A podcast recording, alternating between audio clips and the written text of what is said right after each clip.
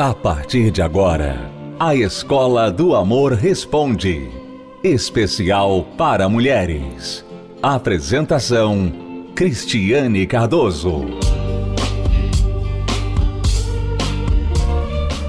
Olá, tudo bem? Nós estamos aqui nos estúdios da Rede Aleluia para mais um programa especial para mulheres da Escola do Amor. Hoje eu tenho comigo uma amiga que atualmente mora na África do Sul. Márcia, coloque seu microfone mais pertinho de você. Ela, ela mora na África do Sul. Põe mais pertinho, mais Márcia. Pertinho. Não tem medo, tá não, não vai morder você, não, Márcia. E, mas por que que eu trouxe a Márcia? A Márcia tem uma história muito bacana e que muitas mulheres solteiras podem se identificar, Márcia. Você me falava como era a sua vida antes de você é, conhecer o amor inteligente, né? Conta um pouquinho pra gente lá do início. Quem era a Márcia? Márcia solteira, independente, como é que ela era? Bom, olá a todos. Muito bom estar com vocês e compartilhar, porque tem uma realidade muito próxima ao que eu vivi. Isso eu, quanto tempo atrás, Márcia? Ah, eu estou falando de porque eu vou começar aos 13, quando eu comecei a trabalhar porque eu queria ser independente. Uhum. Então eu estudava de manhã e arrumei um, um emprego à tarde, sabe? Temporário à tarde. Então eu estou falando de 40 anos. Uhum. Incrível como, assim, já naquela época a mulher já tinha esse desejo de sair de casa, de ser independente, de, de, ser dona de si, né? Talvez por ser uma época já das consequências de uma sociedade muito machista que durou por muito tempo, né? E você não vai acreditar que quem colocou esse desejo foi a minha avó. Duas então, coisas então, ela dizer... me falou. Você vai começar a trabalhar cedo para ah. você saber o valor do dinheiro e não se preocupe de aprender nada em casa. Estude e faça a sua carreira. Uhum. Não dependa de homem nenhum. Uhum. Então, esse foi o ensinamento que eu trouxe de casa. Então, criou aquele desejo de começar a trabalhar, de começar a conhecer o mercado de trabalho e também ter o meu próprio dinheiro para as uhum. minhas pequenas coisas, né? Porque meu pai custeava meus estudos. E dali eu fui progredindo daquele emprego temporário. Eu já fiz o estágio quando eu me formei, quando eu estava ingressando na faculdade. Antes eu já fiz estágio e depois, ao mesmo tempo que eu estudava, eu trabalhava durante o dia, desde os 13 anos de idade. E isso, claro, eu era totalmente independente. Eu fazia as minhas decisões, eu sabia o que eu queria, no que eu investia. E aquela voz da minha avó, você tem que investir para não depender de ninguém. Uhum. E isso eu que não faz assim, a gente até entende, né? Porque muitas mulheres falaram isso para seus filhos e suas netas, né? Porque elas passaram por muita coisa difícil nos casamentos, né? No passado, um passado bem longe, né? Na época da sua avó, eu acho que a geração da minha mãe é que começou essa questão da mulher ser criada para ser independente, não precisar de homem e até aí a gente entende, né? Porque a gente não pode também depender de homem. Também não concordo com isso, você ficar dependendo de alguém, né? Você não pode depender nem de homem nem de mulher. Você tem que ter uma certa independência, sim. Mas é, com essa visão aí, com essa forma de pensar, o que aconteceu é que muitas mulheres focaram muito no trabalho, nessa independência, e não investiram em relacionamento. Né? Foi uma coisa assim, uma área da vida que ficou de lado, como o caso de muitas mulheres solteiras até hoje, que já tem aí os seus 30, 40, 50 e até 60 anos. São mulheres solteiras que agora talvez se sintam assim até poxa, já passou da hora para mim, né? Passou da hora para eu achar um marido e me casar, porque elas investiram tanto na carreira e tanto na independência que quando elas foram ver onde usar o dinheiro que eu conquistei, com quem? Cadê a família, né? Vou comprar uma casa para quem, né? Vou comprar uma cama confortável para dormir com quem, né? Então como é que era essa? Como e é essa era a vida da minha mãe, ah. porque a minha mãe também investiu na carreira dela. Ela tinha um emprego muito bom numa multinacional, mas tinha um vazio, porque o primeiro casamento não tinha sido é, feliz, foi um casamento arrumado, conveniência de famílias. E ela foi muito infeliz, entrou com um divórcio, que naquela época era um disquite litigioso, e aquele vazio, vou resolver a situação, vou ter um filho. Então ela só investiu na carreira dela. Aí veio esse filho, eu. O que, que eu faço com essa filha? Dou para minha mãe cuidar, porque aquele vazio não foi preenchido. Então tudo que compensava para ela, o que trazia alguma satisfação, era a carreira dela. Ela trabalhava e ela era muito feliz. Mas também. É, porque a carreira, Márcia, ela te traz um certo respeito, né? Você tem agora um pouquinho de poder aquisitivo para comprar e, e mandar, né? E você pagar e, e, e viajar. E decidir né? o que você quer fazer. Decidir. Então, de certa forma, dá um pouquinho assim de, poxa, tá vendo? Eu tenho valor. Né? Te valoriza de uma certa forma, mas é um valor assim muito temporário, né? E, e, realmente, quando a mulher foca na independência e na carreira dela, o que acontece? Ela não consegue também dar essa atenção às outras áreas da vida. Então, se ela é mãe, ela vai pensar assim: espera um pouquinho aí, filho, porque. Né? Deixa eu trabalhar aqui para você ter o melhor, né? E então, a avó cuida. A avó cuida, a internet, o celular cuida, né? A televisão. Tudo no mundo cuida de você enquanto eu tô aqui batalhando para te dar o melhor. A gente entende, né? A pessoa, sinceramente, eu vejo que muitas mulheres não, não conseguem compreender a proposta da escola do amor e tudo que a gente tem ensinado sobre um amor inteligente, porque realmente faz sentido. Poxa, Cris, Nunca vi isso que vocês falam. Nunca vi uma mulher realizada, casada. Eu vejo que a mulher se realiza no sucesso dela, na fama dela, na carreira dela, no poder que ela tem, na independência dela. Eu vejo isso. A questão é qual é a realidade por trás dessa realização, Márcia? Falando um pouco da sua mãe, né? Porque você depois veio Eu viver. fui nos mesmos passos, né? Tudo começou porque também ela queria fazer um curso, e naquela época, estou falando de uns, uns 80 anos, 70 anos, o meu avô não deixou porque não era um curso para mulher. Era uma profissão de homem. Ali começou a frustração. Em seguida, ela casou. Casamento errado. Um divórcio. Então, ela buscava essa valorização. E aí, na profissão que ela estudou e se formou, foi o que ela investiu. Porque, pelo menos ali, ela era muito capaz no que fazia e tinha o seu reconhecimento. Com tudo que eu passei na infância, vivendo também longe da minha mãe, porque, claro, esse poder aquisitivo deu a ela a condição de ter um apartamento próprio e ela foi morar sozinha e eu fiquei com a minha avó. Com os meus avós, ela ficou com medo ou dó de tirar deles. Então eu tinha aquele conflito de sentir falta da minha mãe, de saber que eu estava ali de favor por causa dos meus avós, não que eles me falassem isso, mas de certa forma eu sentia, poxa, minha mãe não me quer, meu pai é separado, eu vejo uma vez por mês. E os meus avós tentando me educar com muita rigidez, eles eram muito rígidos, né? E ela vivendo separada de mim, eu me via sem valor nenhum. Eu era cheia de complexos, eu era cheia de inferioridade, eu não me arrumava na escola. Qualquer outra colega era melhor do que eu. Então, aonde eu fui tirar esse valor? Vou me enfiar nos meus estudos, na minha carreira. Aquela aluna excelente, número um, passando em tudo, bolsa de estudos e, e trabalho temporário por causa dos resultados na escola. Mas eu era uma pessoa com dois comportamentos, vamos dizer assim. Eu era aquela pessoa que ia à luta eu era firme no, no, nos meus estudos, no trabalho, eu era uma pessoa arrojada, mas tudo aquilo para camuflar aquele complexo de inferioridade, aquela fraqueza. Aquele complexo que você carregou para sua vida adulta. Aquele mesmo complexo, a mesma mesmo coisa, complexo. mesmo tendo agora um corpo de mulher, mesmo tendo aparência de mulher já bonita e tendo dinheiro para gastar e tal, você ainda tinha aquele complexo camuflado com essa carreira que você conquistou.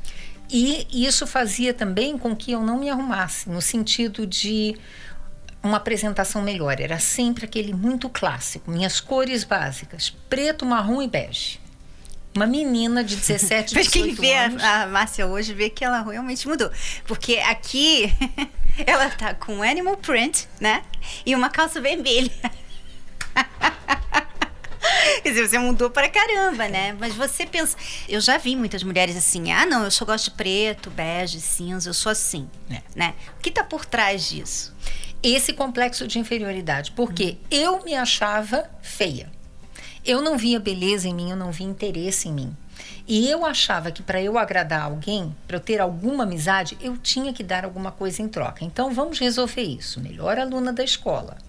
Para comprar, digamos assim, a sua amizade, deixa que eu faço as suas tarefas ou o projeto. Depois eu fui para o local de trabalho, me destaquei, porque eu era excessiva no trabalho. Se o trabalho era assim, das 8 e meia às 5 da tarde, eu chegava às 7 e meia e saía às 8 da noite, não tem problema. Uhum. Ia correndo para a faculdade e virava à noite estudando. É como se você quisesse provar para alguém alguma coisa o tempo todo. E eu falava: a minha qualidade não está na minha aparência. Então eu era uma pessoa que não usava maquiagem, cabelo bem simples, limpo, mas bem simples, aquelas cores básicas, e isso eu estou falando com 17, 18 anos, quando eu fui trabalhar num escritório, numa multinacional, dessa forma. Você sabe, Márcia, é, muitas mulheres elas emitem mensagens só com essa postura. Elas pensam que elas estão disfarçando, né? Olha, eu sou muito boa no, no, que eu faço, eu sou uma ótima aluna, eu sou uma ótima profissional e olha só como eu sou boa no que eu faço. Mas ela emite mensagens como: eu não gosto de mim mesma, eu preciso estar sempre provando para você e para todas as pessoas ao meu redor o quanto eu eu sou esforçada, né? Talvez se você tivesse rede social naquela época, porque não existia, você com certeza iria usar suas redes sociais para mostrar o quanto você estava crescendo lá o nessa trabalho. multinacional que você trabalhou. Não ia tirar fotos minhas. Ia tirar foto do trabalho. Uhum. Porque toda essa fachada era como uma barreira invisível.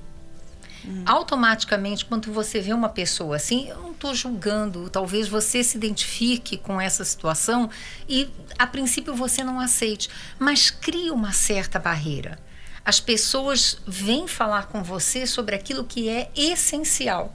Elas não têm aquela liberdade, aquele acesso, porque a sua própria postura, muito séria, com roupas muito neutras, sóbrias. sóbrias, e você fala o essencial, e você é aquela super conquistadora no local de trabalho, as pessoas se afastam. E era o que eu queria. Porque eu não queria que as pessoas tivessem acesso a quem eu era, para não demonstrar aquela fraqueza, aquele complexo que eu carregava. Mas você tinha acesso a quem você era em algum momento do dia? Não. A mim mesma, não. Como é que era? Você fingia até para você mesma? Era melhor não pensar. Deixa eu, eu assumi essa identidade. Uhum. E aquela identidade, de certa forma, me dava um pouco mais de segurança do que lidar com os meus problemas, com o meu passado, com o fato de eu não gostar do meu corpo, não gostar da minha altura, não então gostar da minha. Então você criou um personagem e você ficou atuando esse personagem é. na vida real. É, para mim aquela era a Márcia. Hum. E obviamente nos relacionamentos extremamente carente. E esses foram os pontos de cilada da minha vida, porque obviamente uma pessoa dessa forma, quando alguém mostra um carinho, um interesse, um amor, você se desmancha. Porque ao mesmo tempo que você mostra aquela mulher forte, conquistadora, guerreira, você está tão abatida por dentro que quando um rapaz olhava, eu me deixei levar. E aí eu tive os piores relacionamentos que uma pessoa poderia ter. Você já trabalhou muito com mulheres que já passaram por abuso doméstico, traumas de infância. Você trabalhou em vários projetos na África do Sul, né? E você vê, consegue ver um padrão. Mulheres que têm essa, esse disfarce, elas acabam atraindo esse tipo de, de homem para um relacionamento. Sempre. Porque, ao mesmo tempo que ela quer ser feliz, ela não acha que pode fazer alguém feliz. Então ela não acha que ela vai ter direito a um homem realmente de Deus, um homem de princípios, um homem que vai gostar dela pelo que ela é. E ela termina atraindo justamente aqueles que vêm para tirar proveito. Seja um proveito da condição financeira, seja um proveito físico, seja até um abuso, atrai muito os homens que são um pouco ciumentos, violentos, e ela vai aceitando porque ela acha que não tem outra perspectiva na vida.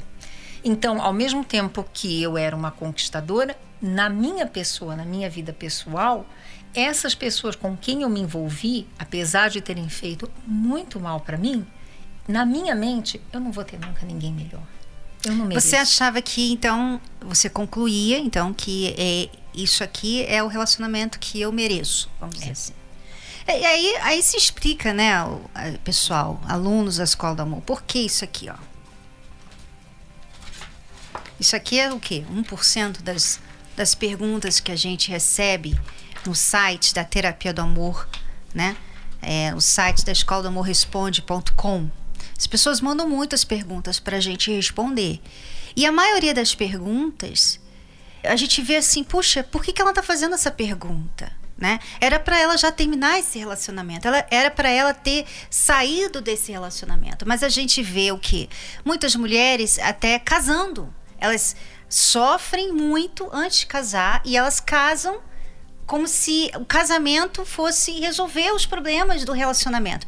E aí piora, aí ela vai e tem filho, sabe? Para ver se o filho vai tocar no coração do, do parceiro. Ela vai tentando resolver aquela pessoa e a gente fica assim, meu Deus, por que, que você simplesmente não saiu daquele relacionamento lá atrás, né? Quando já estava mostrando que era ruim, que a pessoa não te valorizava. Mas aí que tá, né? tem esse lado da pessoa. Esse lado que a Márcia está falando, o pano de fundo. Muito fraco, muito vulnerável, muito inseguro, porque pensa que nunca vai ter ninguém melhor. Então, aquilo é que a vida me reservou. E essa era a situação que eu vivia. No local de trabalho, eu era uma pessoa. Mas na minha vida pessoal, nos meus relacionamentos, eu era uma pessoa vulnerável, fraca, não pensava e me deixava levar pela paixão. Não era amor, é paixão, porque quando a gente sofre com alguém e, e, depende daquela pessoa, depende mesmo, no sentido de que não tem vida sem aquela pessoa, isso é uma paixão doentia. Você chegou a passar por abuso doméstico? Passei. E começa assim: uma palavra. Ah, você é burra mesmo e você aceita aquela palavra. Porque você acha, né? É. No fundo, você já se acha. Você assim. concorda. Ele está falando Então, tipo assim, ah, ele descobriu. É. Hum. Então, você vai levando aqueles insultos. Aí, depois, começa a ser assim... Desculpa, mas eu vou... Ah, você faz isso aí. Já é uma atitude agressiva. Uhum. Mas você suporta. Dessa atitude simples de jogar uma coisa assim... Sai da minha frente, tem que passar. Dá um empurrão e isso vai subindo, vai escalando. Então eu comecei com esses abusos, eu comecei, eu era vítima de um ciúme violento dele, dele me seguir nas ruas, dele ver o, o que quem me ligava, dele me buscar na porta do trabalho, dele se esconder. E quando você não tem nenhuma apreciação, no começo, ah, isso é tudo. Olha, ele me ama tanto. Ele ama tanto que ele tem ciúme de você. Entendeu? Ele me ama tanto que ele me segue para me proteger. Se ele vê alguém falando, é briga. Então, no começo, você não tem aquele entendimento. Quando já se torna mais intenso, começa um empurrão isso, você vê que está errado. Mas aí já tem um tempo de relacionamento e você pensa, eu nunca vou ter ninguém melhor. É isso que eu mereço. Ele está me fazendo um favor de estar comigo. Aí, por exemplo, vamos dizer que isso estivesse acontecendo hoje, né? E você tivesse a escola do amor é, para mandar a sua pergunta. Você mandaria a pergunta para gente sobre isso, tipo como que eu ajudo o meu marido ou como que eu ajudo o meu namorado? Você pensava que era algo que você podia fazer por ele ou você sabia que que você estava naquela situação por causa de você? Não, você sempre pensa que você é a culpada. Então eu tenho que melhorar de alguma forma para poder segurá-lo. Eu então, sou a errada. Mas não tem também um outro lado, porque assim, a gente vê muito é, as pessoas hoje, elas não veem que elas se colocaram naquela situação. Elas normalmente veem assim que aquela pessoa tem que mudar. Hum. Elas não veem assim, mas você não era para estar com aquela pessoa. Simplesmente não era para estar aí nessa situação. Não. Você está querendo, vamos dizer que você quer que a maçã se torne uma pera. Você queria comer uma pera, mas você você comprou uma maçã e você traz pra gente a maçã. Não que a pessoa não vá mudar, ela, ela pode mudar, mas ela não pode mudar muitas vezes dentro de um relacionamento em que ela tem todo o poder, sabe? Porque assim, você não tem poder nenhum na relação. Quando você aceita esses abusos, você acaba dando a ele o poder. Quando você falou que ele te chamar, chamar de burra, já começa assim, ah, sua burra.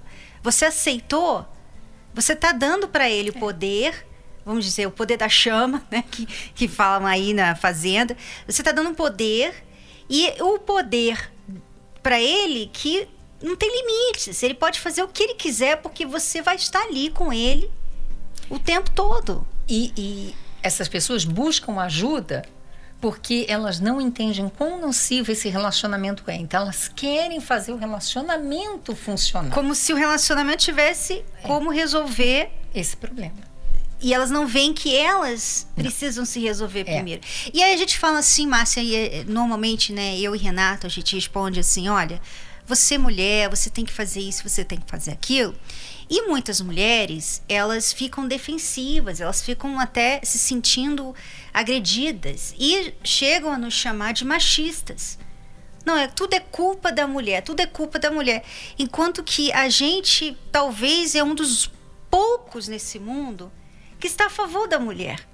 Né? Porque quando a gente fala para você, mulher, quando a gente fala para você que você tem que se valorizar, que você não pode se submeter a esse tipo de relacionamento, nós estamos te valorizando. Nós não estamos colocando a culpa em você. Mas nós entendemos por que você entrou nessa situação. Nós entendemos. Mas dá para você sair. Aí a gente fala assim: dá para você sair? Ela fala, mas eu não consigo.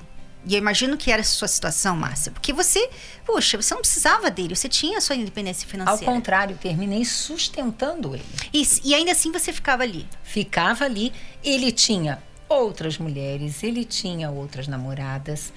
Nós tivemos um negócio Você sabia junto. que ele sabia. Tinha. E Nós aí, tivemos você brigava um negócio com ele? junto. Você fica atrás. Por favor, fica comigo. Essa é a situação. É melhor com ele? Melhor com ele, deixa eu fechar os meus olhos deixa eu tentar melhorar de alguma forma, porque olha, agora ele passou do, do abuso para ter outras mulheres, nós tínhamos um negócio junto, uma loja junto. Ele não ficava na loja, eu tinha um trabalho e ele tinha que ficar lá. Ele saía com as garotas. E eu sempre assim, que mais que eu posso fazer? O que está faltando para eu fazer? Para eu agradá-lo, para segurá-lo. Agora você entende, né? Ouvindo o relato da Márcia, você entende por que a gente fala que você precisa de ajuda. Antes de você resolver o seu relacionamento, antes de você mudar essa situação no seu relacionamento, você tem que se buscar ajuda para você. Porque enquanto você fica ali com essa pessoa, a gente não sabe o dia de amanhã. Porque você falou, né? Empurrava, traía. E nessas traições, ele está também trazendo doenças venéreas para você. Né? E eu posso dizer o dia de amanhã. Isso terminou um ponto dele tentar me jogar de um prédio de. Pois é. Do 17 andar.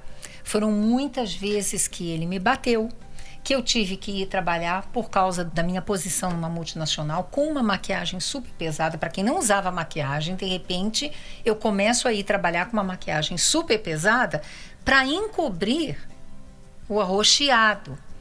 Ele virava móveis dentro do meu apartamento. E ele tentou me jogar do 17 andar. Márcia, nós vamos é, dar uma pausa na sua história, porque, claro, graças a Deus, né? Você saiu dessa situação e você vai contar. E nós vamos falar um pouco com você que está, você se identifica, né? Eu sei que tem muito, e hoje a gente tem mais. Assim, na sua época já tinha, né? muitas mulheres passando por isso, mas hoje está praticamente generalizado. Assim, a gente vê isso acontecendo com todos os níveis, tanto a, a jovem né, jovenzinha, novinha, quanto a mais velha, quanto aquela que é independente financeiramente, quanto aquela que é dependente. Nós vemos que isso está acontecendo muito hoje em dia. E o que fazer? O que fazer com essa situação? Primeira coisa que nós aprendemos aqui com a história da Márcia, ela precisava de ajuda. Eu sei que ele está errado, ele estava errado, ele era uma pessoa cafajeste, uma pessoa que, sabe, que tinha problemas mentais, né? Uma pessoa com muitos problemas de caráter e tudo mais. Mas o que adianta você saber tudo isso? Você não pode mudá-lo. Você não pode mudar a pessoa. Então, se você está numa situação assim, eu gostaria de convidar você para vir buscar ajuda não vir para desabafar, ficar chorando na frente de alguém, sabe? Ou sentar-se numa roda com outras mulheres que foram abusadas e você ficar ali falando quanto você foi abusada. Nada disso. Isso aí não resolve a sua situação. Você quer ajuda, você quer, sabe, ter força para sair desse relacionamento. Você quer ter força para dizer não para os abusos você é uma mulher que não está em um relacionamento atualmente porque você tem medo de passar por isso novamente. E você quer deixar esse medo, você quer ter força, sabe, de saber, olha, isso aqui eu não vou aceitar, eu vou me retirar. Você quer ter esse valor próprio. Gostaria de convidar você para vir na Terapia do Amor nesta quinta-feira. Esta quinta-feira nós vamos fazer uma palestra especial para as mulheres e os homens solteiros. E, e, é claro que eu não falo só com as mulheres, tem muito homem também que já passou por muita coisa, traições e tudo mais, e tem traumas também. E às vezes se sujeita a muita coisa que não era para se sujeitar. Márcia, só para finalizar, porque a gente vai ter que dar uma continuidade à sua história, mas no, no próximo programa. Quando é que você pode dizer que a mulher consegue sair de um relacionamento assim?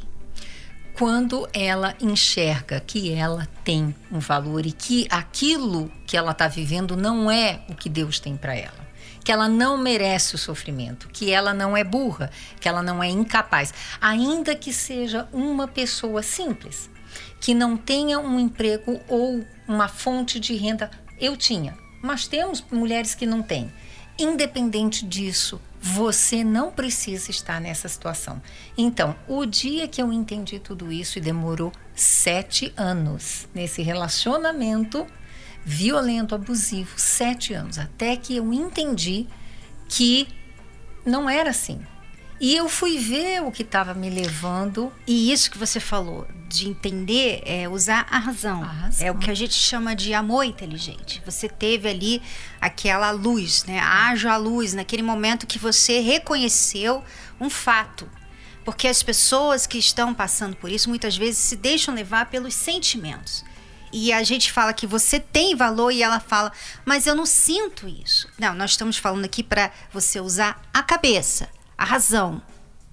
Quando a Márcia fala, quando eu enxerguei o meu valor, quando eu entendi o meu valor, então foi ali o começo da minha liberdade de mulher. Aí sim você se tornou uma mulher independente, né? Porque ah, até então você só era independente financeiramente. Mas nós vamos dar continuidade à, à sua história no próximo programa, Márcia, porque tem muita coisa ainda para falar. Mas você aí de casa, não se esqueça, marquem a sua agenda nesta quinta-feira, dia 14 de janeiro, às 8 da noite. Eu e Renato estaremos aqui no Templo de Salomão para dar uma palestra que vai abrir a sua mente. E você precisa não só de palestra, você não precisa só de palavras, sabe? Você precisa da ajuda espiritual, que é uma outra parte da terapia do amor que é feita toda quinta-feira. Se você não pode vir à noite, tem de manhã às 10 da manhã e à tarde às 3 da tarde. E nós temos a creche para os seus filhos, que é tudo gratuito, estacionamento também. Então não tem desculpa. Venha, faça o que você pode fazer por você. Se salve. Se salve. Sabe, ninguém vai te salvar. Você vai ter que sair dessa situação. Você vai ter que buscar essa força que está dentro de você. Você só precisa aprender a usar ela. E nós vamos te ajudar nesta quinta-feira. Bom, chegamos ao fim do programa e voltamos amanhã nessa emissora e nesse horário. Tchau, tchau. tchau. Obrigada, Márcia. Você pode ouvir novamente e baixar esse episódio da Escola do Amor Responde no app Podcasts da Apple Store e também pelo Spotify e Deezer.